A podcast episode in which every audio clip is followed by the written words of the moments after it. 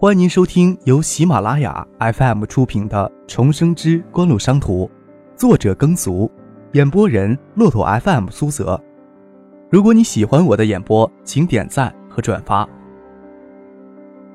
感谢你的支持。下面开始我们今天的故事。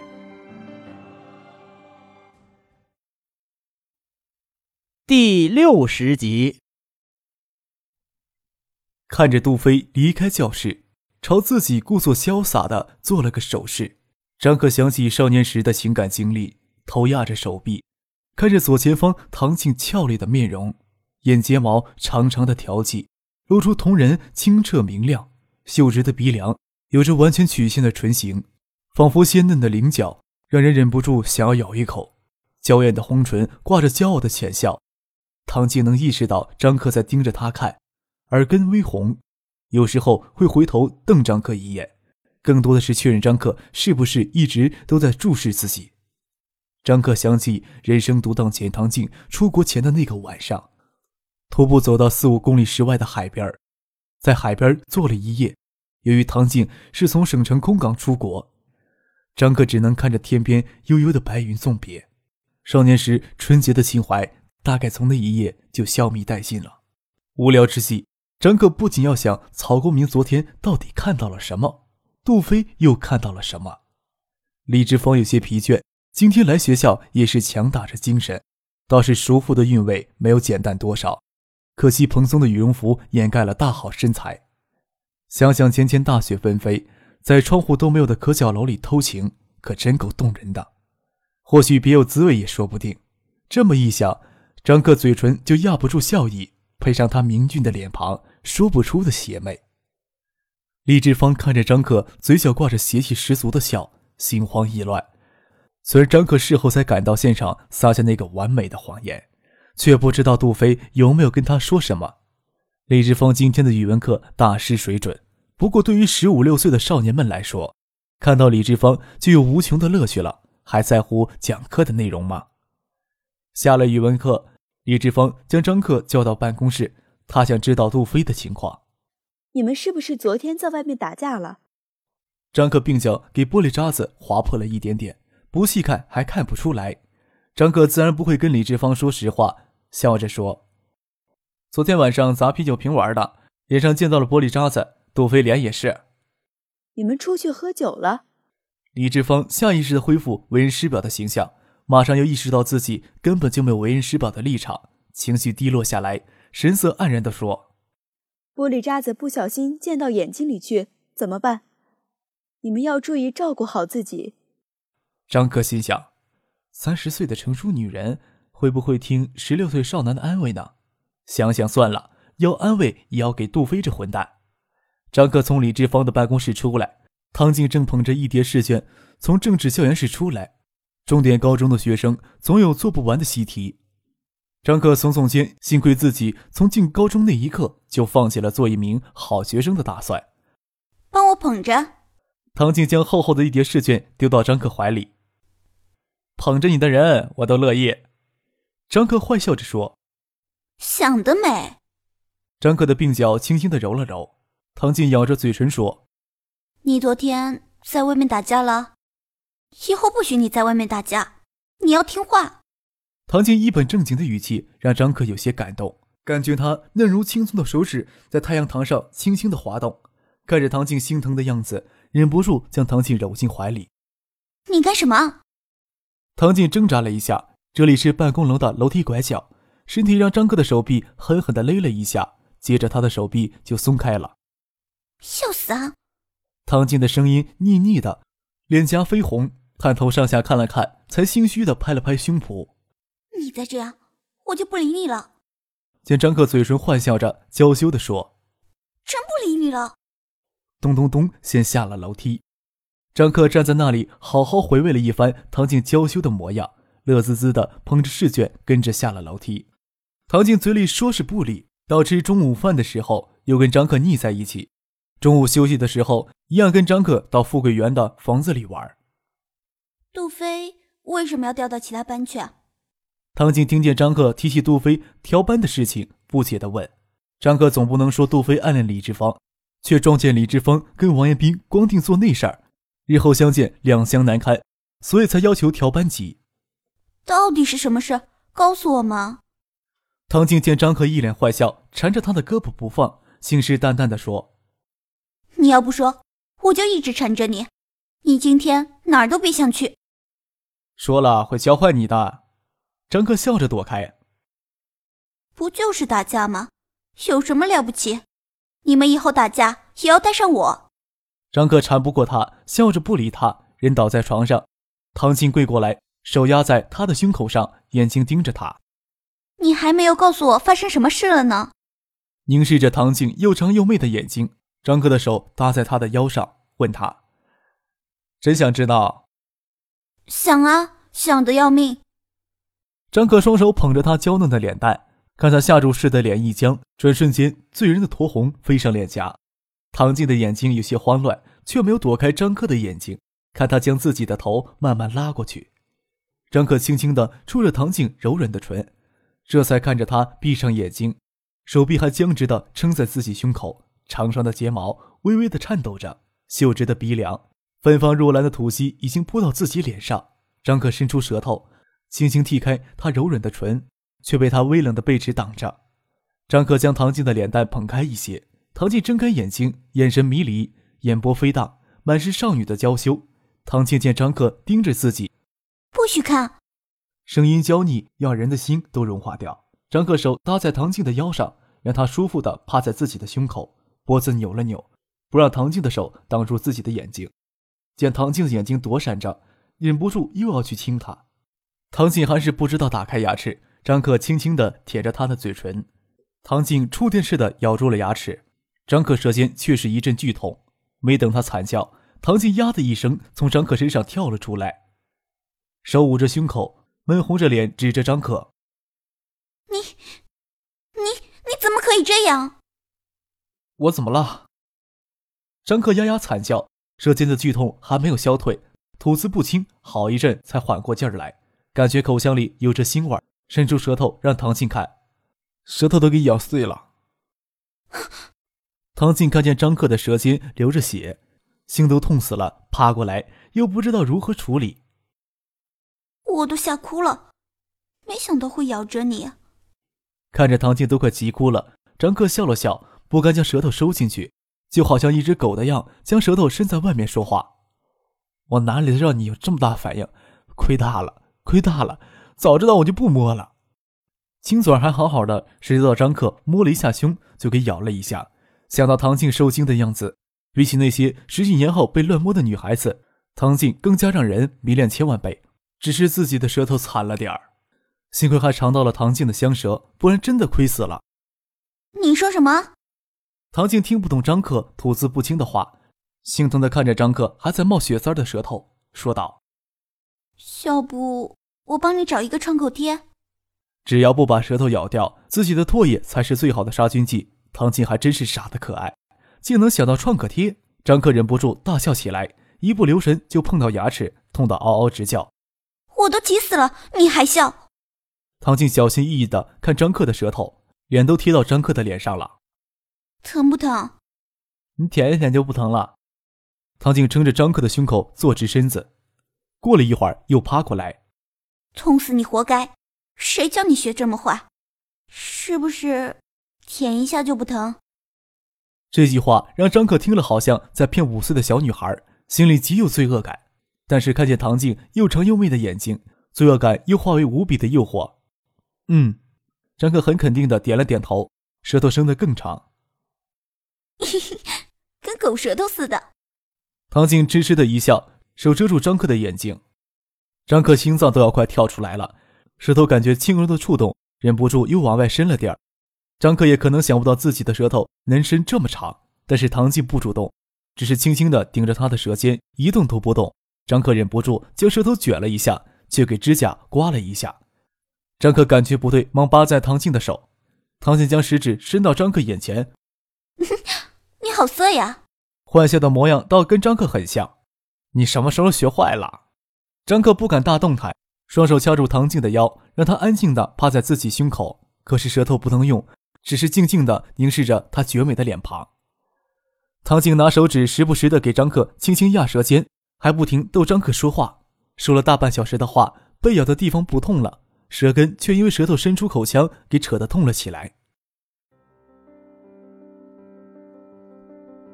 您正在收听的是由喜马拉雅 FM 出品的《重生之官路商途》。到教室里，唐静逗张克说话，张克只是摆出酷酷的表情。大舌头说话可不好玩，只是想着晚上还要去公司跟蒋薇、周富、许思他们碰头，真让人头疼的，都不知道怎么解释才好。真要说出实情，还不让人给笑死了。没有办法，既然决定影视广场项目正式启动，那事情肯定是一大摊。还不清楚谢万山会不会答应将海州分公司账上的资金调给造纸厂用。前天大雪，地面上覆盖了厚厚的一层，延晴好几天才可能消掉。等到放晚学，由于地面积雪的缘故，比平日里还要亮光些，只是融雪的夜格外的冷，气温降到零度以下。唐静就不在学校上夜自修，张克先送唐静回家。然后再赶到公司，海州城小，坐出租车的话，也只需要花到不到半个小时的时间。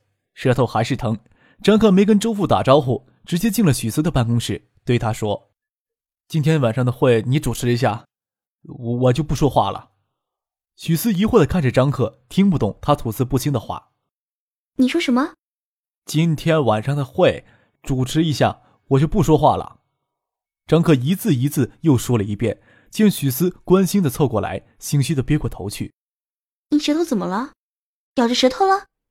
许思好奇的问。想想不对，又问他：被女孩咬着舌头了？我中午吃饭的时候咬着自己舌头了。张可心里想：女人的直觉真恐怖，但万万不会在许思面前承认的。有些东西我不知道，但是我又不傻。许思含着笑说：“你今天欺负哪个女孩子？”竟然舌头都给咬了，伸出来我看看。见许思不介意，张克心里倒有些失望，伸出舌头给他看了一下。许思学唐静那样，伸出手指在他的舌尖上碰了碰，问张克：“疼不疼？”“疼。”张克点点头。看你以后还花心，活该被咬。许思笑着说：“不要说话了，明天就能好。”“那我晚上吃什么东西呀？”张克索性将舌头伸出来说话，难看死了，快收回去。许思平眉忍笑，手指压着张克的舌头，不让他乱说话。就饿你一顿。啊！蒋薇推门看见这一幕，轻声叫了一声，笑着问：“不打扰你们。”张克吃东西咬着舌头了。许思俏脸微红，帮张克圆谎：“多大的人了，吃东西还会咬着自己舌头？”说起来奇怪。许思心里真希望是这样。蒋薇笑了笑，问张克：“开不开会？”张克大着舌头说：“我不说话，听你们说。”听张克吐字不清的样子，蒋薇笑了起来，点头就出去了。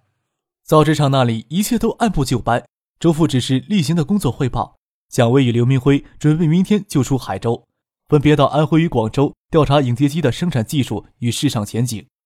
这时候把他们派出去，其他人都不太能理解。只是张克坚持而已。影视广场项目全权交给邵志刚负责，早就定下公司名称的世纪餐饮责任有限公司，过几天就能正式挂牌。目前不影响项目的正常运行。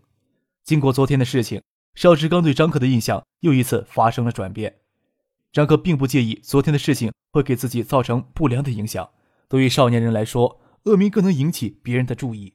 在国内结交党政领导的不良子弟。一直是拉关系走后门的捷径。商人企业家就怕党政领导的家属太洁身自好，太品性端良。十六岁的少年要以自己的学识与品质折服人，是件很困难的事情。仰仗父辈的权势，拿暴躁的脾气、恶劣的性格，往往能让人屈服。邵志刚当然不会简单的这么看待张克，他从张克身上看到寻常少年人绝不能有的复杂形象，绝不是简简单单的一两句话就能概括清楚的。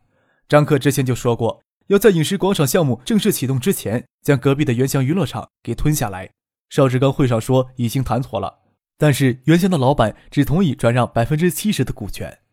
不提娱乐场那边会随着影视广场建成而水涨船高，将娱乐场背后的院子与造纸厂那块打通，将在影视广场东侧形成一个新的大通道，这对影视广场整体布局十分有利，能将隔壁的娱乐场控制在手里，那是再好不过的。原先造纸厂正常生产时会发出刺鼻的气味，周围数百米都能闻到，这极大的影响了一墙之隔的原乡娱乐场。溜冰场与迪厅都不算是高档的场所。原乡的老板郭建成这些年并没有从中捞到多少钱。一方面，邵志刚代表世纪餐饮给出一个相对来说有诱惑力的价格；另一方面，郭建成对影视广场这事儿能不能办成，办成之后效果怎么样都没有太大的信心。听说区里除了宋培明，其他人都不大支持。听说还是缺乏资金。就算如此，郭建成也没有将娱乐场都放弃掉，只同意转让部分股权。世纪餐饮负责四凤桥饮食广场项目的运营，饮食广场全称为四凤桥大实惠饮食广场，由越秀公司注册相应的商标。所有进驻饮食广场的餐饮店在店名前都冠以“大实惠”三个字，如吴天宝筹建的大实惠建业酒店。九四年，国内企业对无形资产不甚重视，却不是一点没有意识。整个新海通大厦没有哪一家是越秀公司。邵志刚心想，所谓的越秀公司大概只存在张可的办公桌抽屉里。听说造纸厂的商标也给张可握在手里，不得不佩服他的高瞻远瞩。算是承包经营，等承包经营期限过了，造纸厂大概也无法脱离他的控制吧。越秀公司只是注册商标而已，以后投入的广告与规范化运营，形成良好的商誉，才会让注册的商标真正的具备价值。这种无形资产增值，都给张克无耻的掠夺走。邵志刚心里不爽，那是肯定的，却更加佩服这个少年所体现出来的意识。并购嘉信之后的海泰贸易掌握东海一省的渠道资源，他们同时成为星光造纸厂在东海省的一级经销商。星光造纸厂的产能还远远不能满足东海省中高档文化用纸的缺口，暂时不需要消耗额外的精力去拓展外省的市场。应张克的要求，谢万山同意将海州分公司账上的三百万资金提前预付给星光造纸厂。这笔资金将首先转给城南区政府，用于四凤桥绿地工程的立项。张克想起宋飞明心急的样子，大概连新闻稿都拟好了吧？大家都知道张克咬着自己的舌头，汇报过工作就各自散去。张克喜欢与许思单独在一起，这样对许思也没有压力，没有让周文斌开车送他们出了新海通大厦。许思要说回去，张克哭丧的脸说：“你就不管我死活了？饿一顿有什么关系？”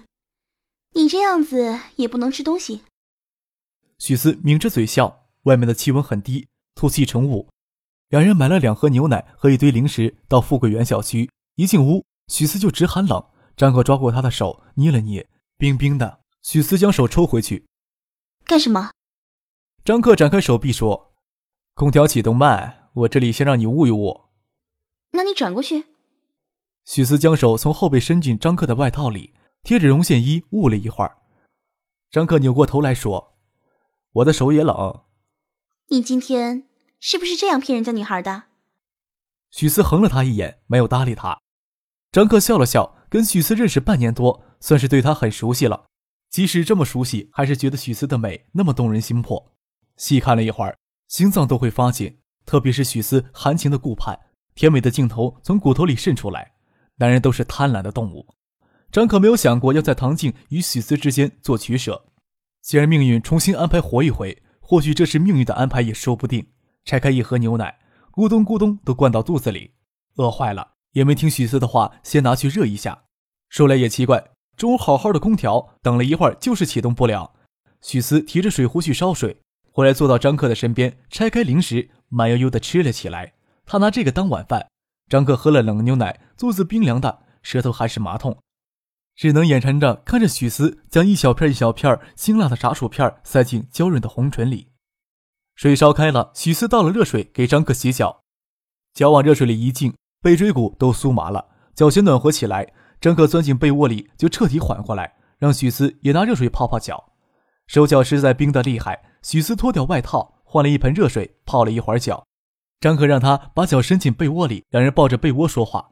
许思的脚弓不出的柔软。好像每一处没有硬骨。张可拿脚趾拨动许思的脚趾，却给许思探到被子下的手抓住。说话还不老实。在灯光的照射下，许思显得那样的迷人，酡红醉酒一般的脸，高耸的胸部，婀娜的腰身，让张克想将他推倒在身下。看什么呢？许思打了他一下，妩媚的笑了笑，然后挪到张克的身边，将被子拉起来到脖子上，屈膝坐着，下巴隔着被子压在膝盖，眼睛盯着前面被子上的图案。从张克的角度看到他迷人嫩白的侧脸，一角又红的红唇，圆润丰腴的下颚，高高的胸部挤在胸腿之间，纤细的臀部压出完全的圆形。张克突然觉得自己真的像一名十六岁的初哥，情欲涌动，一时间不知道该从哪里下手才好。伸出去的那一瞬间，心想：许思会愿意吗？张克心中生出对许思无限的怜惜，从后面搂住她的腰。许思回头看了一眼，他的眼神清澈，没有一丝杂质，温柔的笑了笑，安心的靠在他的胸口。张克将许思紧紧搂着，生怕他会消失一样，紧紧的搂着。躺了一会儿，张克的肚子叫了一下，一盒纸包装的牛奶根本填不饱肚子，粘了一片零食，舌头给辛辣刺得生疼。我知道有什么东西你能吃了。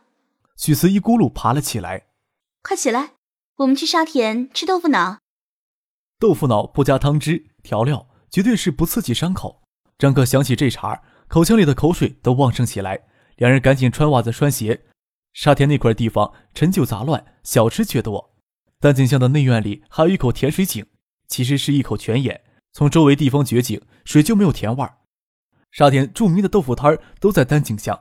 坐车赶到那里，虽然夜深天海，豆腐摊却没有撤，大都是防雨布搭建的简易棚，挡住寒气。煤球炉上炖着鸡汤、骨头汤，香气一鼻。简易棚的脚上挑着大瓦数灯泡。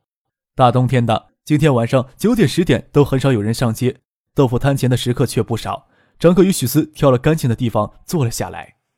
许思要了两碗豆腐脑，张克端起碗囫囵着要吃。许思笑着说：“你不怕烫？”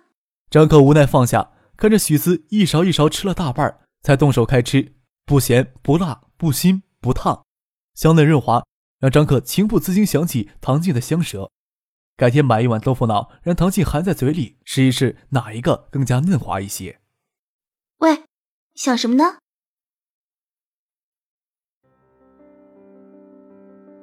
听众朋友，您刚刚收听到的是由喜马拉雅 FM 出品的《重生之官路商途》，作者耕俗，演播人骆驼 FM 苏泽。更多精彩有声书，尽在喜马拉雅 FM。